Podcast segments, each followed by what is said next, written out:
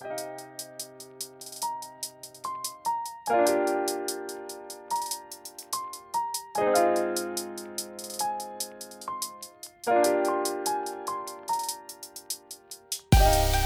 迎收听跳岛 FM，这是一份可以用耳朵收听的文学杂志。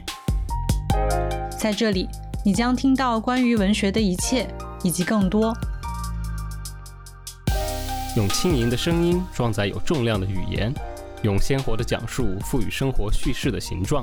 和我们一起从一本书到下一本书，听见文学，阅读生活。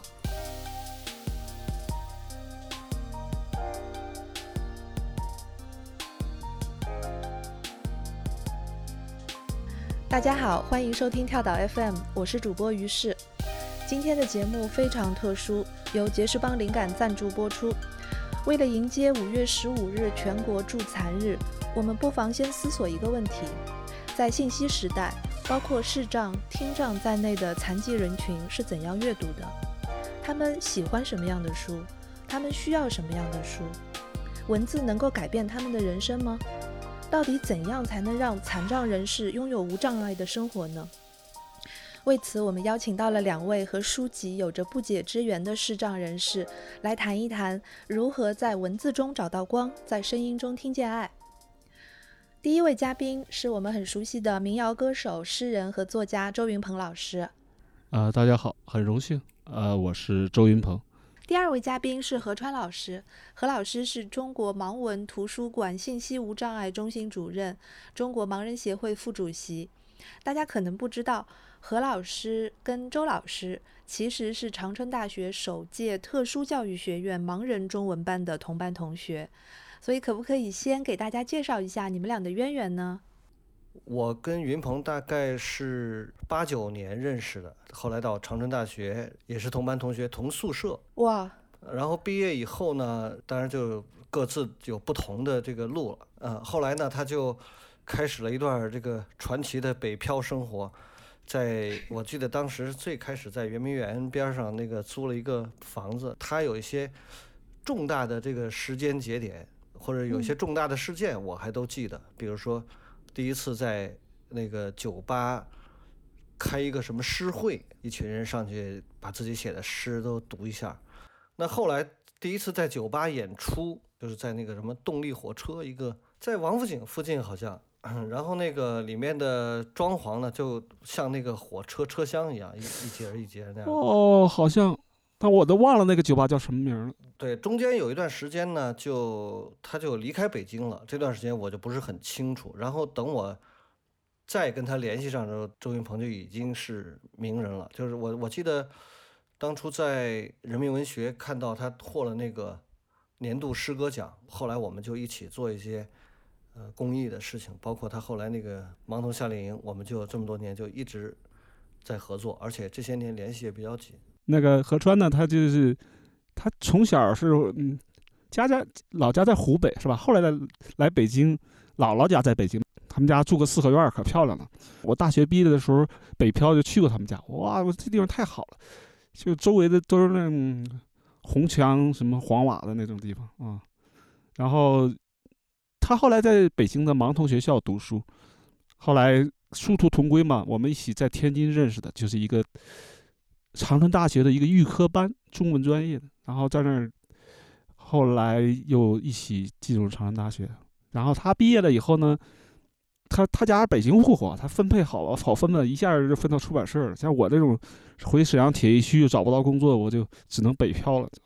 但是我们真是殊途同归，后来又又在一个这个战线上工作了。呃，包括很多组织那种阅读，到全国各地啊，帮助这些盲童啊，还有。很多视障人呢，去阅读书籍，普及阅读工具。哎呀，反正很高科技，我都弄不懂他那些电脑的那些很多设备。然后一直到现在，我们经常在一起，比方举办盲童夏令营啊，举办了好几届了，都在他们图书馆。我们顺便在这边打一个广告好了，就是何川老师和他的小伙伴们也做了一个播客节目，叫做《第二视觉》，就是专门关注的是呃盲人无障碍的一些内容。那我在这个《第二视觉》的播客当中有听到何川老师你说过自己读的第一本书是《春秋》，当时我就很震惊。呃，对，是因为为什么会读这样的书呢？就是我刚开始学盲文的时候，我们学校有个图书馆，这图书馆里边嗯书不是特别多，那么大家就排队去借。等到我这儿时候就剩这本书了，我也没别的可读，就是说你要读就这一本儿，我拿过去，其实我也不知道什么叫春秋，然后嗯呃，它其实不是真正的那个文言文的春秋，也不是左嗯传什么的，它就是一个白话版的春秋故事。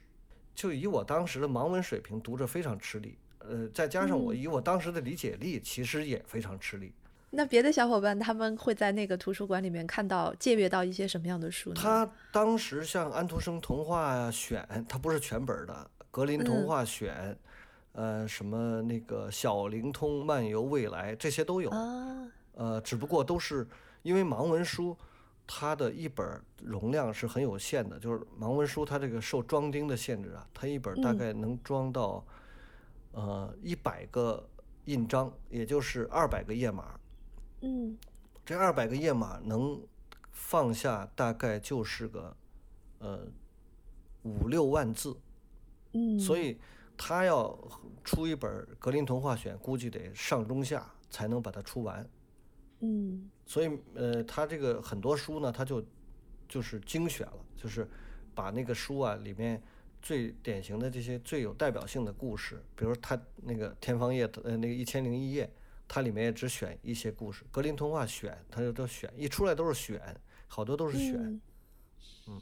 嗯，哎，从这个角度来讲，就是在盲人的阅读世界当中，编辑的和出版的这个作用真的是非常的重要，因为在那个年代，至少在那个年代，只能看到一个精选的删节本。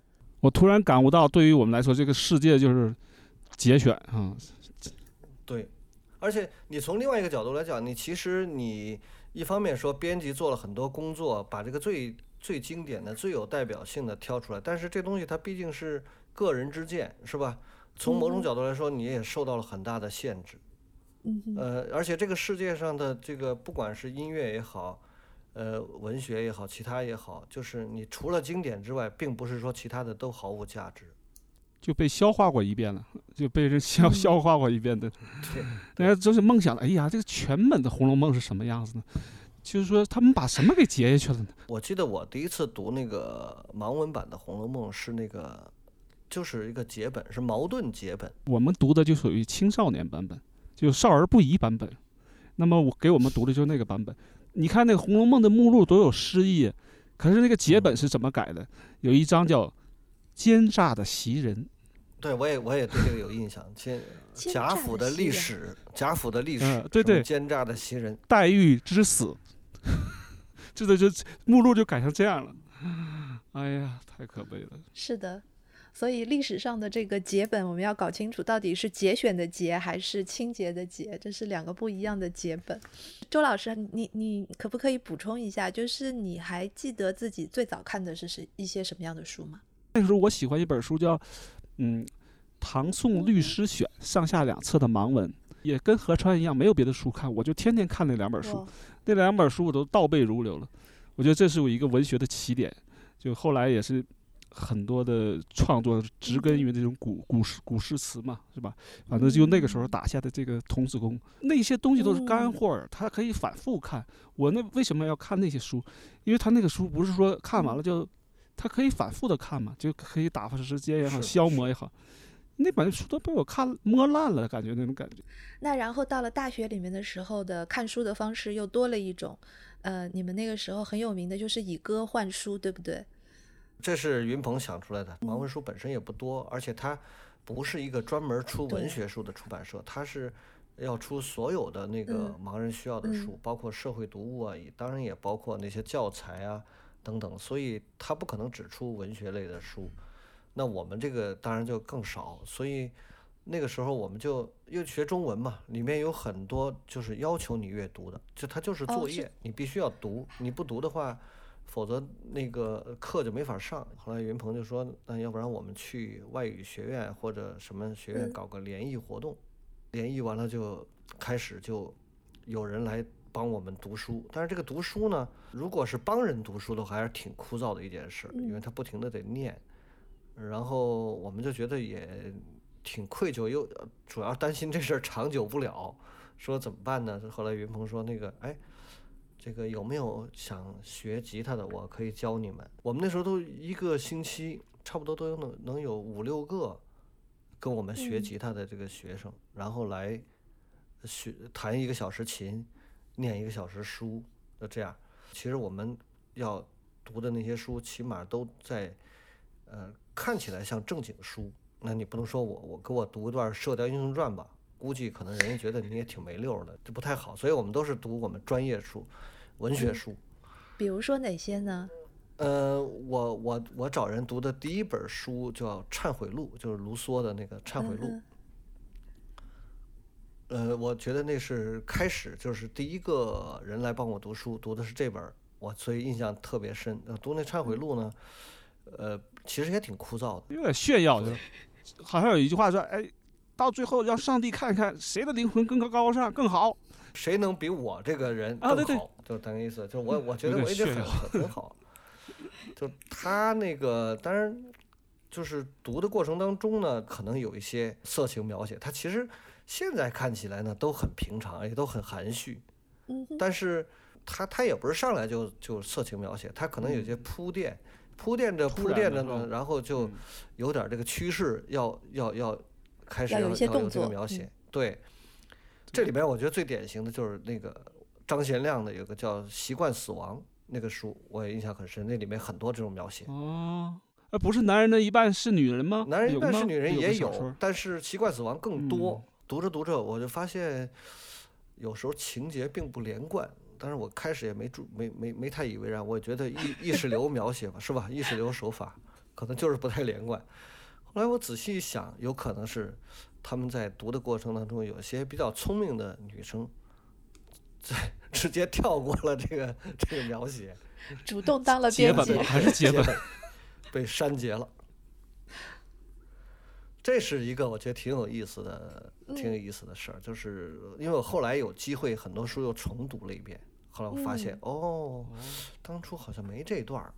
其实那段读书生活对我的还是对这个吉他帮助比较大，因为刚开始我以为将来就要从事这个中文专业，嗯后来嗯嗯，本来弹吉他是一个业余爱好，那时候不敢唱歌的，不会唱歌，然后因为读书呢，就把这吉他捡起来了，就重新练一练嘛，这是不是一个行当嘛，可以沟通啊，是吧？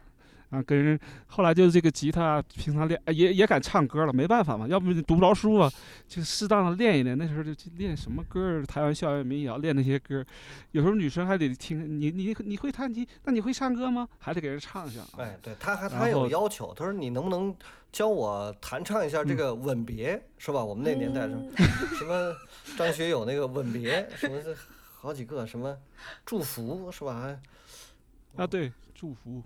还有什么一封家书，李李春波，对那都是后后来了，反正就是那段时间。后来同桌的你什么这个，就那啊，对，那同桌个年代，那嗯个最火了。呃，所以后来就是被迫的走上了音乐的道路，就没想到过了很多年，这又成了一条正正路了。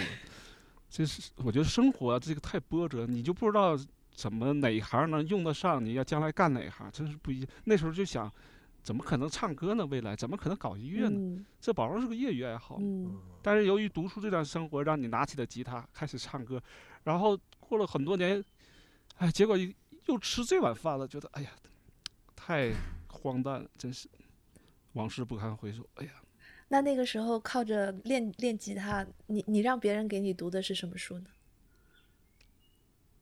我读过，呃，生命中不能承受之轻，哎，那时候刚出来吧。还有为什么爱了一生？因为就想这本书里面要删嗯节的部分肯定更多了吧？也是一本黄书，昆德拉一贯比较黄。哦嗯，哦，那没办法，那他就那么写的，我有什么办法？我也没读过过去。呃，还有什么？嗯，那个尼采那叫什么？那个不是查拉图斯特拉如斯，是那个古希腊的悲剧啊，希腊悲剧的诞生，啊，悲剧的诞生是吧？那本书好，还读过什么？挺多呢，我觉得那时候读的这有一套猫头猫头鹰丛书，一套哲学的普及丛书。呃，里面有什么狄德罗的啊，什么叔本华、尼采，都是小册子。嗯我买过那一套，哦，好像我也觉得这什么叔本华是吧爱与生的苦恼，啊对对都有，嗯对对对叔本华对，是叫猫猫头鹰什么丛书是吧？很薄的一本。还有艾略特的《荒原》，那个时候也是他们给我念过，我给录成磁带、录音带的。对，呃，还有尼尔顿的《失乐园》，我也录成磁带。现在我还有。有一天我寻寻找过去的旧东西，我发现，呃，有那个当年的那个艾略特的《荒原》那个磁录录的磁带，还有《失乐园》啊什么的。我猜想你们在那个年代看这些书、听这些书的时候的感受，应该是世界上还有很多很多的书，我们都来不及看，如饥似渴，就那种感觉吧。就像你们上海现在抢菜一样。我我们已经麻木了，我们只要有口吃的就行。我我觉得我有个最大的感受就是，我们当年读了这些书以后，就是到后来工作的时候，跟周围的这些同事交流，他们也有肯定很有从其他那个。高校毕业的同事嘛，一起分过来交流，我发现他们都不是读书人，他们没读过几本书，就导致很大很长一段时间，我都觉得这个自己满腹经纶，然后觉得这个好像 能能能够能够干点什么大事儿，然后觉得就我觉得这也是一个好像这个我们当时读书的一个后遗症，但我用我用了一段时间才才逐渐的把它这个后遗症给改掉，就觉得当时。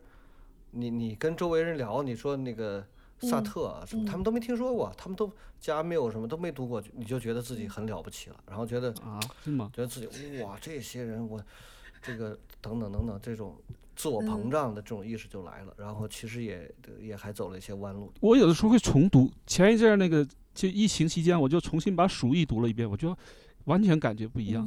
就你在读加缪的《鼠疫》，你会有另一种感觉，就是。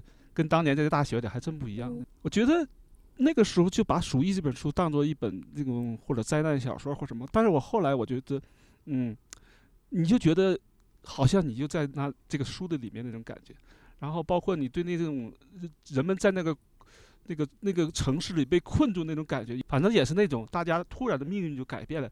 然后你现在好像理解那种抗争，就是那种像西西弗斯在就在在那种瘟疫里。去抗争，本来很荒诞。瘟疫其实对于人就是很荒诞，就像咱们现在上海一样。其实鼠疫表现那种荒诞，当年在大学里是理解不了。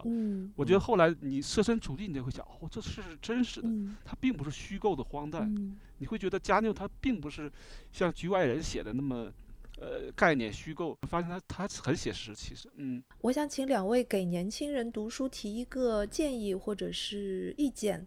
就是不管是明眼人还是盲人群体，在年轻的时候应该读一些什么样的书？应该怎么读？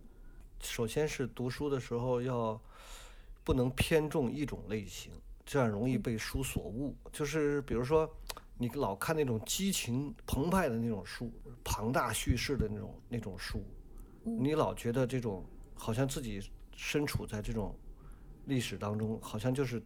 就是天选之子，才华横溢，然后剩下的事儿就是什么时候能被伯乐发现。这种的话，其实对对年轻人，我觉得伤害挺大的。就是你不太看得清自己，就是书读的，其实就是让你要如果能读一些更冷静的一些书呢，你就会中和掉，就是既有激情，同时又有理性，然后能够面对困难的时候，你能想到那些英雄主义的那些作品、那些形象。但是如果说顺境的时候，想到的更多的是那种比较沉稳的那种谨慎的那那种形象。那周老师呢？我觉得我这方面讲就是兴趣是第一位的，就是首先要好奇，然后感兴趣，因为我们又不想看书来考试，是吧？然后我现在在读什么？我前一阵读那个徐志摩日记，哎，我发现日记写的太好了，特别好。然后看完了没了一段，可能被林徽因给烧了还咋的，所以没有了。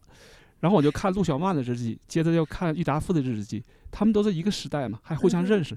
后来看胡适的一个留学日记，现在我又看那古古哎古奇润一郎，他写过《中国游记》，写的还挺漂亮。因为古奇润一郎那时候来中国上海、南京游历了一番，还有哪儿，他就写当时他的看到的那个中国，就写春青超那个作家是吧？古奇润一郎，哦。我我现在就上了这个瘾了，天天找各种日记看，而且是互相认识的，在一个时代的，比方一百年前的那个中国的那个时代的，那谁那个川南康成也写过来中国的游记，也是那个时候来的。然后那时候他们写上海是什么样的，我就看写杭州是什么样的，写苏州是什么样，就那种感觉，这种联想式读书挺好的，就是嗯，读一本书揪出另一本书，然后环环相扣的呃探索下去，其实也挺好玩的。嗯，嗯就是这样。好的，那我们就接着来聊新的话题，就是何川老师，你前面也说到，毕业之后先去盲文印刷厂做了校对，然后一路呢就做到现在的中国盲文图书馆的信息无障碍中心主任。嗯，可不可以给我们介绍一下这个二十多年来这个盲文出版的一个一个发展呢？嗯，其实盲文出版的这个发展跟我所从事的工作还是有一定关系。比如说，我们过去的那个，呃，把一个汉字书要出成盲文书，它是要经过几道工序。第一个是编辑要来看，看这个书，通读一遍，看看这个书里面有没有不适合盲文表达的，比如说表格那种图像，就是比如画的插图。编辑要看看到以后，要对它进行改编，就是告诉你这儿有个图，但是盲文没法表达，我就把它略掉了。做完这个工作，下一步呢就是找那个专业的录入人员，看着这个汉字稿，把它录入成盲文，然后就到了我们的这一环节，我们要校对，一个盲人，一个明眼人，大家互相念这个稿子。比如我盲人念一三五七九页，那么明眼人念二四六八十页。比如说您这个念这个念的时候，我。听，然后我发现我这个盲文跟你这个念的不一样，那我就会叫停。校对完了之后，那你拿回去让他们修改，改好了交给通读，最后读一遍，没什么问题，就拿去制版，把那个录入的文件制成铝版，这个是为了印刷用的。后面还有一个装订啊、锁线啊、刷胶啊等等一系列的工序。那后来我们。零二年开始从事这个信息无障碍的工作以后呢，我们把那个电子版直接通过软件把它翻译成电子盲文，那么就省掉了这个录入的时间。是。然后校对的时候呢，我们也不需要再返回给录入人员修改，我们边看边校边改。嗯。啊，这样的话呢，然后在出了之后呢，呃，三教一读结束之后，我们就可以拿这个版直接去印刷，或者不印刷直接。直接放在网上，供那些有盲电子盲文阅读设备的人直接下载来阅读。这个电子盲文设备是说在屏幕上面去摸吗？不是用听？不是，电子盲文设备是我们叫做点显器、点字显示器，就是它是有那种一行，就是会出那个盲文点字。那么这个点字它会刷新的，就是你这个内容刷新了，它也会变。所以它是专门用来阅读电子盲文的，呃，可惜呢，这个设备就是比较贵，呃，如果能普及的话，其实还是挺好的。由于这个流程当中的自动化水平提升了，那么就导致这个盲文出版的整个周期自动化程度高了以后，就会呃出的更快了，这个书也就会出的更多了。那么现在这些年呢，就是。呃，我们能够看到的一些特别畅销的一些书，都能在盲文书里面能找到，比如《哈利波特》啊，嗯啊，比如什么那个什么《神秘岛》啊，《海底两万里》啊，这些就各种的，呃，从学学龄的到社会成人的这种适合他们阅读的书，都应该能找到。所以普及这个这个电子的出版物还是相当有必要的。是的，是的。那我还有一个就是。很笨的问题啊，就是用这个摸的点显器的这电子阅读快呢，还是用听的比较快？我个人是觉得听的比较快。比如说把那个语速调的倍速调快非常快啊，然后就是能做到能听清楚、能听懂就行了。但如果说我要是读一个非常重要的事儿，不能有任何误解的，那我就会把那个调慢一点。这这可以调的，但盲文书的话，可能这个也不能太控制，你慢也慢不了多少，快也快不了多少。嗯，周老师呢？应该是听得快吧，因为你耳旁风嘛，嗖就过去了。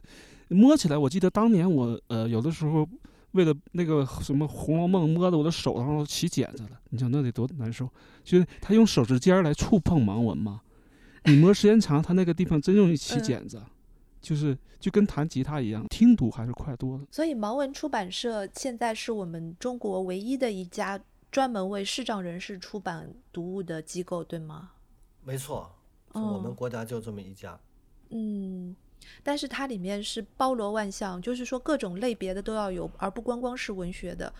呃，对，包括教材、教辅啊、文嗯学呀、社科呀、那个呃音乐呀，各种的嗯职业技能提升这一类的也也都有，只要盲人都有需求嘛。而且我们嗯这个出版社呢，它也不光只出盲文书，它同时也出版一些有声书，然后嗯也出版大字本图书，就是给低视力人看的那个大字本，嗯然后也出版无障碍的影视。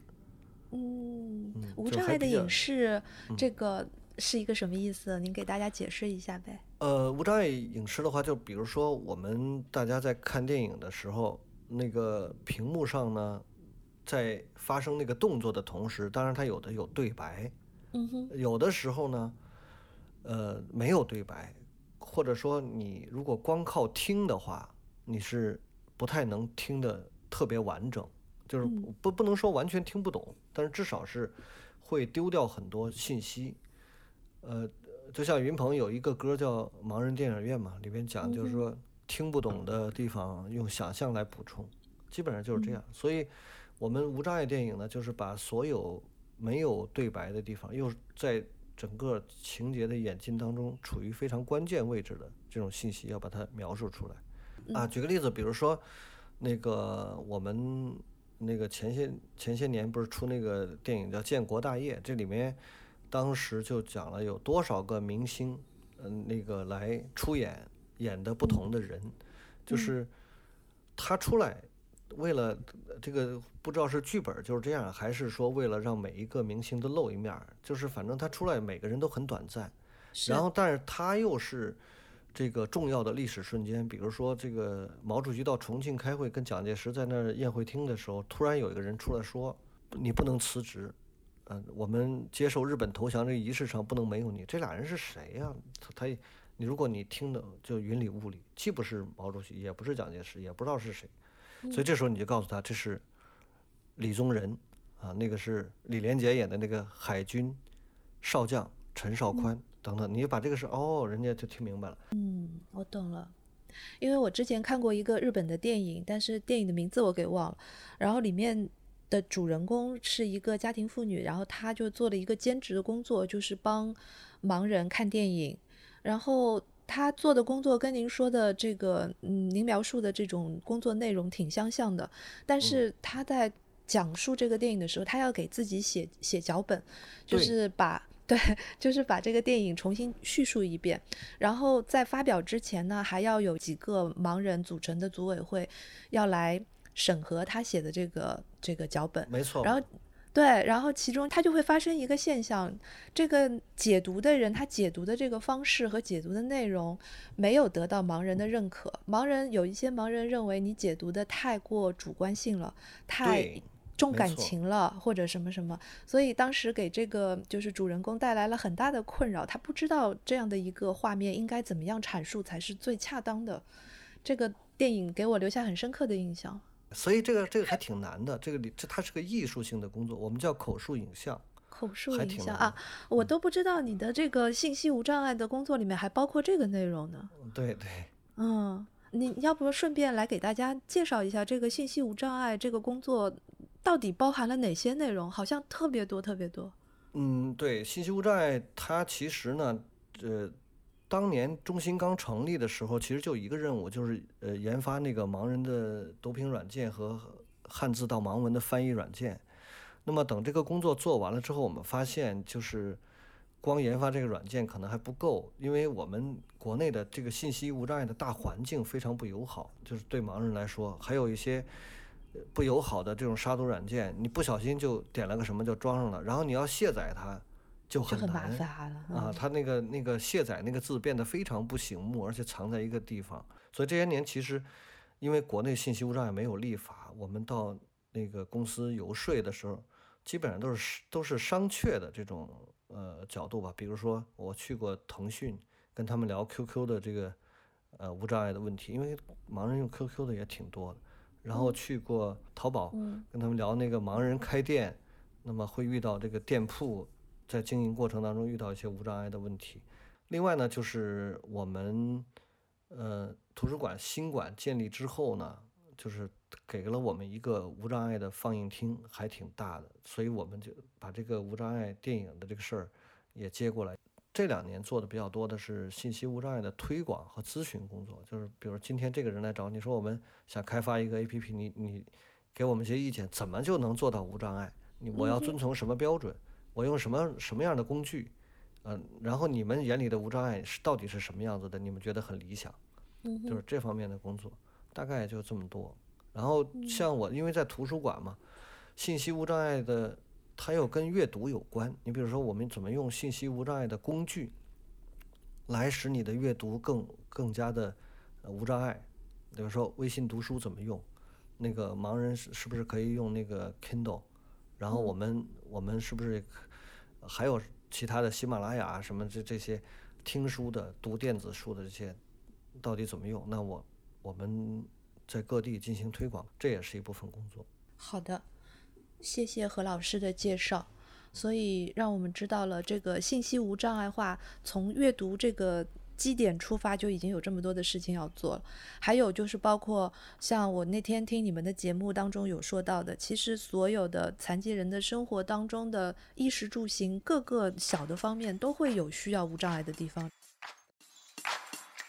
大家好，我是播客姜思达的主播姜思达。Hello，大家好，我是美理想编辑部的林兰。大家好，忽左忽右的主播程彦良。我是跳岛 FM 的主播于适。大家好，我是 Steve 说的主播 Steve。在五月十五日全国助残日到来之际，杰士邦旗下畅销产品灵感系列安全套全线新包装上市，所有产品首次添加了盲文标识。杰士邦是全国首个在安全套产品中设置盲文的品牌。未来，杰士邦旗下其他所有产品的外包装也计划陆续增加盲文识别设计。目前，中国有超过一千七百万视障人士，他们的生活需求和爱应当被更多人听到。今年五月，杰士邦灵感与 JustPod 携手五档中文播客节目，姜思达、美理想编辑部、忽左忽右、跳岛 FM、Steve 说，希望通过小小的行动，让灵感看不见的薄，守护看不见的爱。你可以在阿里健康大药房和杰士邦天猫官方旗舰店搜索和购买新包装的杰士邦灵感安全套。所以我也很好奇，因为我那次看到周老师写的文章当中有提到他会用手机来拍照。那几年前我第一次看到的时候，非常的惊讶。我想周云鹏老师怎么开始？当摄影师了，要不周老师你来说吧，你是怎么样嗯拍一个照片，然后发给朋友们去看，听他们不同的解释？其实挺容易的，就是苹果手机，它有这个功能。视障人拍照吧，他可能就是玩儿呗，是吧？也不是说真当摄影家，我是没有这个想法，我就觉得挺好玩的。就是说你看不到这个景象，但是你又拍下来给别人看，让他告诉你说，看看我看到了什么，这种悖论的东西。我觉得这种荒诞都挺好玩的。每个人描述的景象还都不一样。对他描述的也不是很一样。他说啊，我看见你看见的那个海啊，只有一个灯在海里亮，周围都黑了。我觉得挺美好的，其实就是玩吧。具体的技术的问题，何川，你给他讲讲这怎么回事？他这个苹果是不是别的手机没有这个功能？对，呃，苹果它很早就有，就是它首先认为盲人摄影是有这个需求的。那比如说，呃，我们几个人一起出去玩，那么你们几个人说能给我合个影吗？那我是盲人，那我怎么给你们合影呢？我现在如果我用苹果手机，我是能做到的。最开始的就是描述会告诉你你的镜头里面有几个人，然后他们面部是偏向你的屏幕的左还是右，就是提示你是不是摆在正中间了，然后。并且会提示你，你的镜头里有三个人，一个人已聚焦。比如说一个人聚焦的话，就说明你那两个可能会有点虚。它又增加了这种图像识别功能，比如打开照相机之后，我看到一个文字，比如说一个标牌，那么我就可以用它来帮我读出来这个标牌写的是什么。或者说我想知道一个场景，它也能描述。打开图像描述之后，他说你，比如目前。这个前面有个桌子，桌子上面有有什么有什么，就是盲人其实最困难的就是对图像的描述。我们刚才讲口述影像，那还只是在电影，谁也不能天天看电影，但是图像描述是有这种需求的场景会非常多，所以这样的话，我觉得他是从这个角度来解决这个问题。有的时候我给我们家熊熊拍照片啊，熊熊是个导盲犬嘛，然后我就给他拍照片，但是这个图像也不完全准确，有的时候说前面有一只犬科动物，什么叫犬科动物？有的人说是一只比特犬，我说明明是个金，明明是个金毛嘛，怎么是比特犬？金毛。有时候还说是个猫科动物，前面有个猫科动物。它可能受光线影响。这个感觉就好像开车的人要跟 AI 吵架一样，就是 AI 导航系统吵架。反正总是有一点那个误差嘛，你才觉得好玩嘛。如果那么精确就没意思了，是吧？对。那前面那个何老师讲话的时候，我我听到一个关键词啊，就是，呃，你提到说盲人的这个需求，拍照，盲人也会有拍照的需求，但是事实上，我觉得这个讲起来挺心酸的，因为。难道不是所有的人的需求都是一样的吗？为什么会突然之间说，嗯，盲人也有拍照的需求，盲人也会有衣食住行的需求，也会有受教育和工作的需求，所以这些都应该是变成无障碍的一个工作方向，对不对？呃，对，理论上是这样，但是确实不光是社会对盲人这个拍照或者他自己照相这个事情，呃，我觉得是。没有仔细想过这个问题，就是连盲人群体自己对这个事情可能有的时候也拿不准。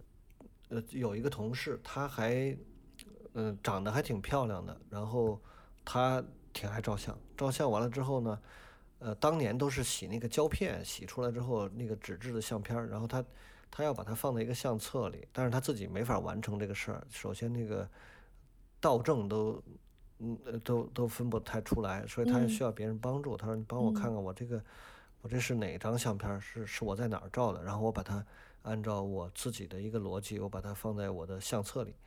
然后另外一个帮忙的同事呢，虽然帮他，但是他可能很不理解。他说：你这这有什么意义呢？你自己都不知道。后来他跟我讲这个苦恼的时候，我开始也不太理解。我说：对呀，那个确实是这样。他说，后来我仔细想想，其实是不对的，因为。我我有没有这个需求是一回事儿，但是首先我有这个权利，就是，对，没错，我可能自己不喜欢，那是另一回事儿，但是你不能说我照相好像就就不对，我觉得这个这个是我我们都有这个权利。你讲的时候，我想到毕飞宇老师写的《推拿》里面有一个主人公就是都红嘛，都红长得很美，他是一个盲人，但是他不知道自己很美，他是因为来店里面推拿的。按摩的这些客人，然后告诉他她很美，所以后来这个美这件事情就在都红的心里面成了一个哲学式的命题吧。包括后来暗恋他的这个按按摩店的这个老板，他也想知道，嗯，到底美是什么？我个人觉得，嗯，如果是从推拿作为一个这种观察角度来了解视障群体的话，它至少是不够全面。或者说，我我个人甚至认为并不是那么特别准确，个别地方可能有唯美的成分，但实际上真实的生活可能既没有里面的呃描写的那么美好，呃也当然也不会有那么丑陋，可能更更现实吧。呃，我是觉得，就比如说他自己长得很美，他不知道这件事儿，这个不太真实。他这个这个对不真实，这个这个肯定就是别人想象是真实的。比方这姑娘很漂亮，她怎么可能不知道自己漂亮？她她是从小长大的，她要漂亮的话，小时候的妈妈或者周围人都会说你长得很漂亮。比方说，嗯，很多男人都会见到她都会马上声音都变了，然后语气也变了，就会变得很虚荣。她就会知道哦，原来我是个美女，他是完全可以判断出来，呃，不需要什么按摩推拿的患者来告诉他，我这个就一。不懂，他还是不懂视障人的心理或者怎么回事儿，没有那么迟钝的。嗯，对，还有还有，我觉得有一个最重要的，就是说我们在现实生活当中，如果你真的是一个帅小伙或者是一个美女，然后你由于看不见了以后，大家会格格外对你的外貌大加赞誉，夸，比如说。哇，太帅了啊！我这吹个牛啊！我小时候经常那个出去之后，那个大人带我出去，然后说：“哎，这这孩子说给找一座儿，这个这个大人说，那他他视力不好，然后别人就给让一座儿，然后就说，哎呦，怎么了这个生病了？他说不是，这个孩子眼睛不好。哎呦，这多精神的小伙子，你看，这可惜太可惜了。呃，就就这样，如果是长得比较漂亮，或者说稍微精神点儿，都会经历这种东西，因为他会反过来，对吧？你说多好的孩子看不见了，太可惜了。那其实这个就是外貌，就是一个特别容易被提及的事儿。你要是像我们的这种长得丑的，就说：“哎呦，这么丑还看不见，活该，太应该了。”周老师，你别开玩笑了，我来问你一个问题啊，就是我听了一个，我我们做功课的时候有看到一篇报道，然后说到您跟毕飞宇老师曾经合作过关于推拿的这个戏的舞台剧的音乐。没有没有，那是话剧。没有吗？嗯，话剧对对对，话剧导演不是毕飞宇，是另一个做话剧的导演。哦。那时候我跟他闹崩了，他老说他的口头语是什么？呃，我认为盲人应该这样的。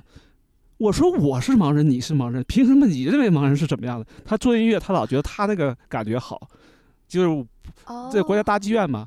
我是做音乐的，他是导演，他就没事就跟我说，我觉得盲人是这么想的，好可笑啊！我说我当了一辈子盲人了，我不知道盲人怎么想，用你来发言。后来我就退出来了，中间我一刚才合川是我这个这个人不爱妥协嘛，我就生气，我就滚，我不不给你做音乐了，我就走了。没做完啊，原来是这么一回事。有电影吧？电影是娄烨，好像那个比小说要好，是吧？我觉得毕飞宇有一些那个描写是非常传神的，比如他他他描写那个孩子，有一个叫叫小马还是叫什么？这孩子没有玩具，也没人跟他玩，他把自己的生活当中把时间作为玩具，就是。一个小时分成多少个单元，然后一个单元里边又分成多少个，然后过了多少个单元就会如何如何，这是写的很传神，我觉得就是孤独的这个盲人，很多人可能都是这样。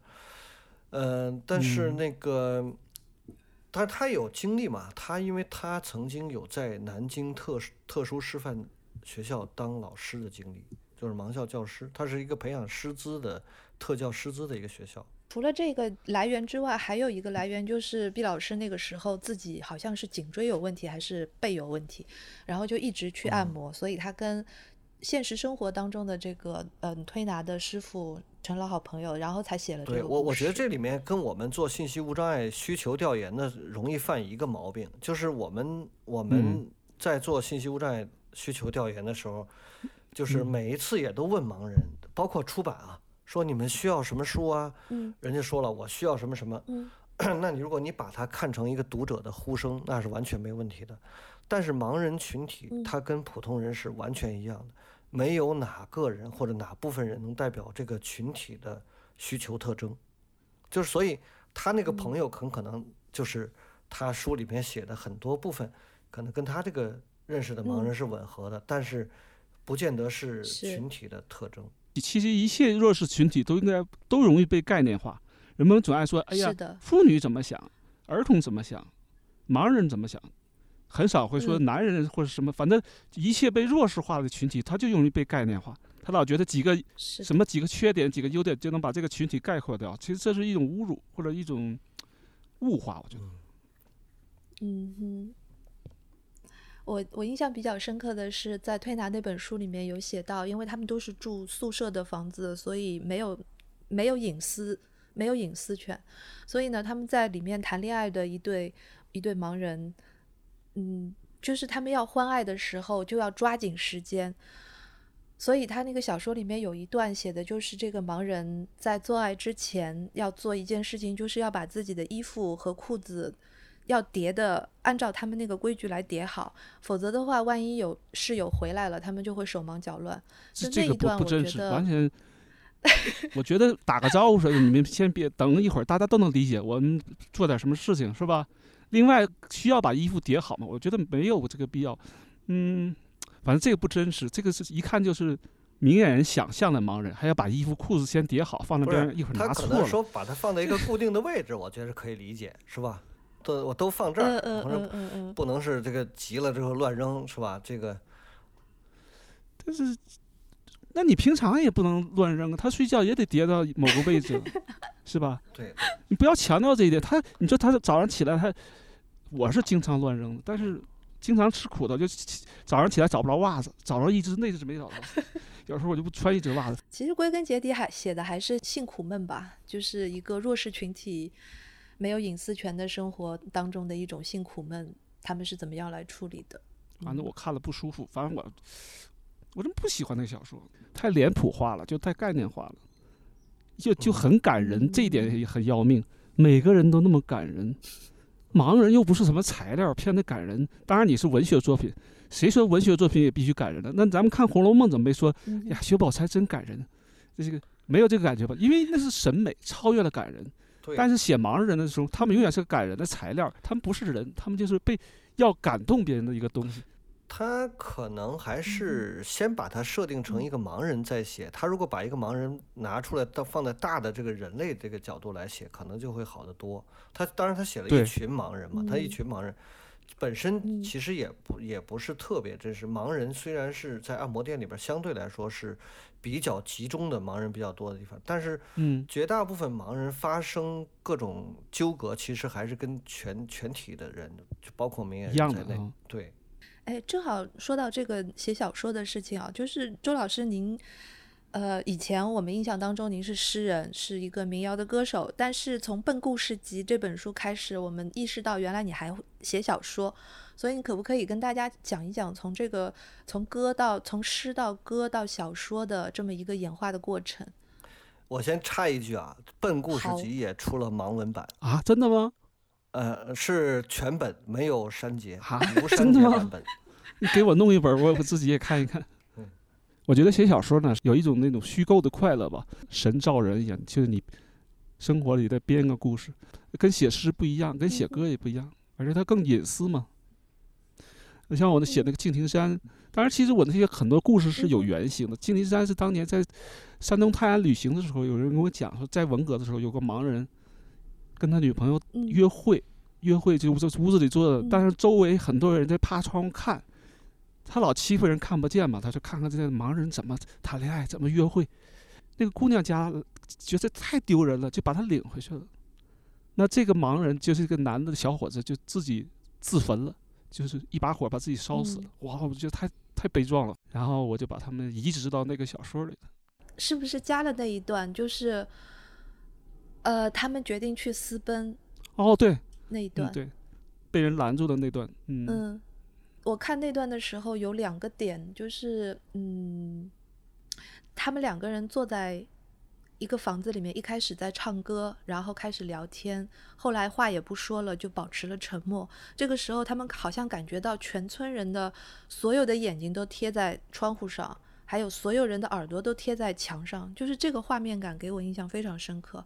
然后后来我还想到你之前写过的一首诗里面的一句话，诗名我我不记得了。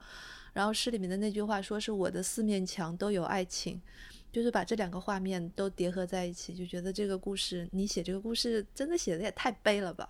到最后，嗯，其实也是一点，就是呃，比方视障人群，他们不容易保留自己的隐私，然后周围总有人看着你，这就很被动了。你说别看我了，但你不知道谁在看着你，是吧？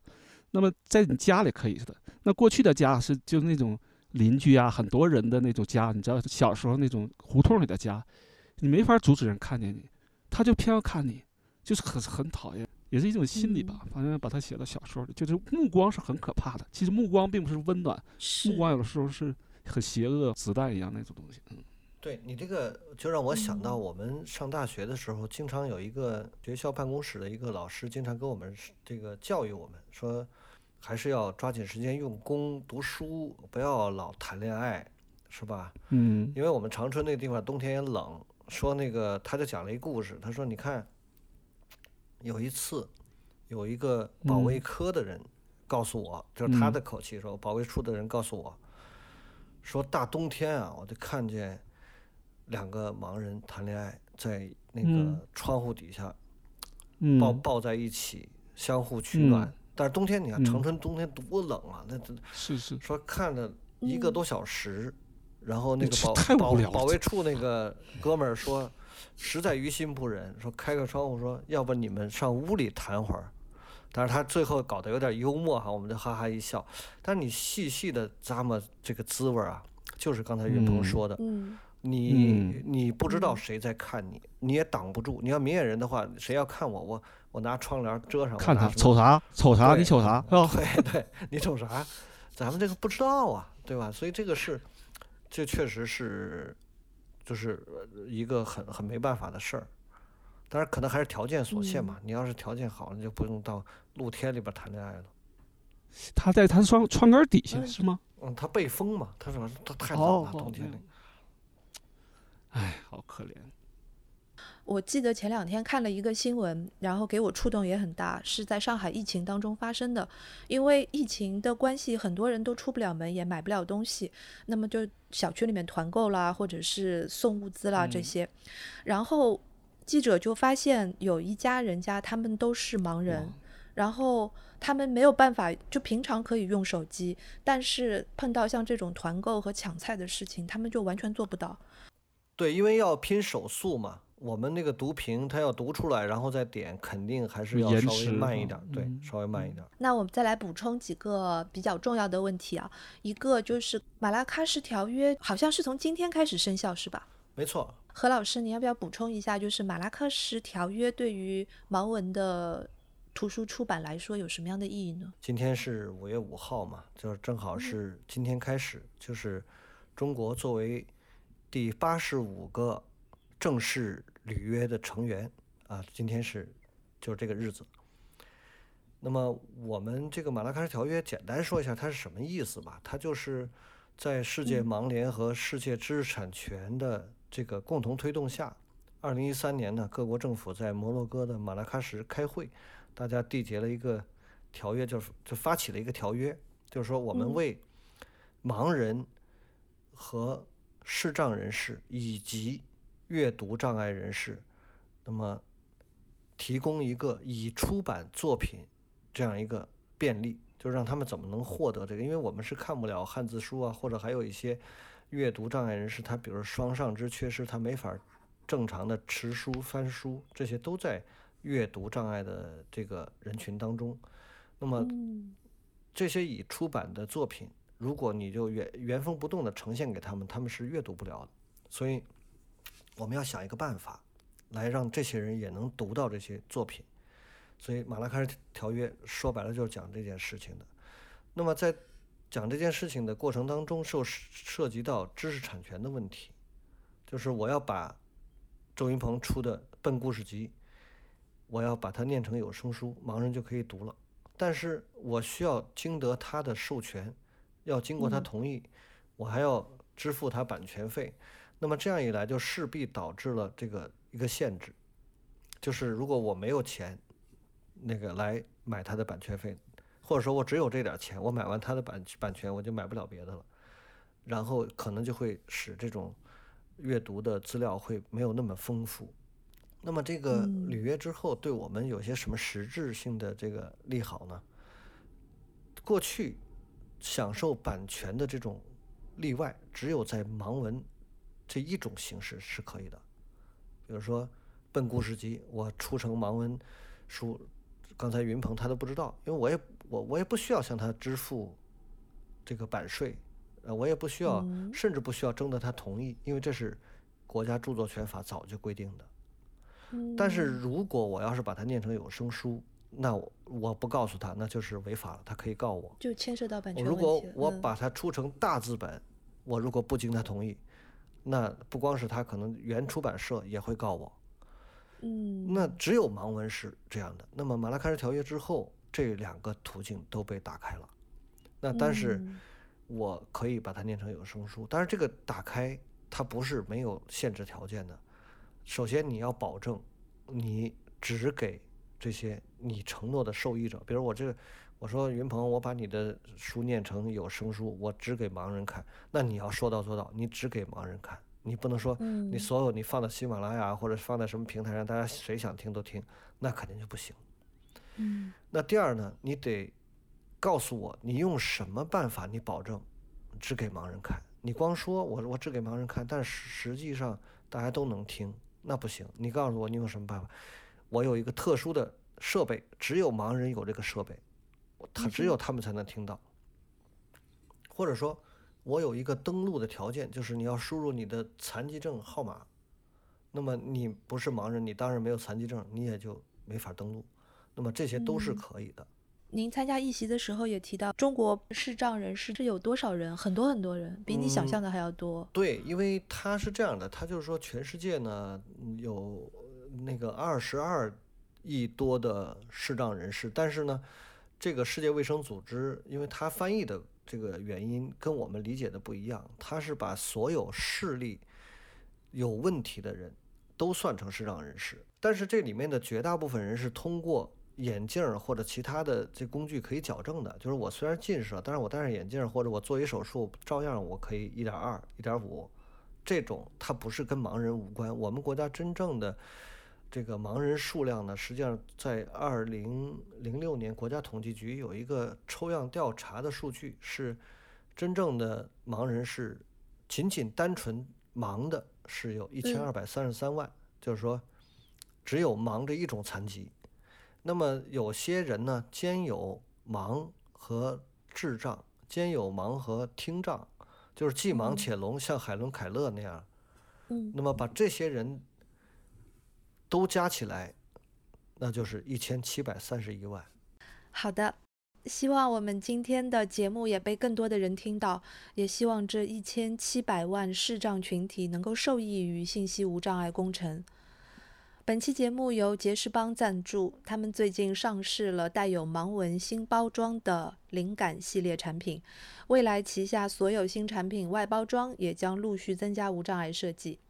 如果你对他们的产品感兴趣，可以在爵士邦天猫官方旗舰店和阿里健康大药房买到。周老师也给我们介绍一下你接下来的创作计划吧。之后是打算再写新的小说呢，还是新的诗歌？嗯，可能马上要出专辑了，过几天就出来了。嗯啊，过几天有新的专辑吗？你要不要在我们节目里面稍微的先透露一下？搞音乐的人也不能总写小说，是吧？那你让人写小说人 是什么呢？是吧？呃，我们出个专辑叫哎叫《瓦尔登湖》吧，马上就要出来了。这主打歌曲就是《失明的城市》和《瓦尔登湖》。《失明的城市》就是一首无障碍的歌曲吧。一个幻想中的城市，那个盲道是安全的，然后那个导盲犬可以带你去约会啊，去海边啊，这成为幻想了，的确也是幻想。然后那个城市还有厕所，还可以唱歌。你知道我们有时候出门就是找公共厕所，哎呀，好麻烦啊！你又不能随地大小便，是吧？但是厕所要能唱歌就好办了，比如男厕所唱这首歌，女厕所唱那首歌，然后一听，哦，这是女厕所。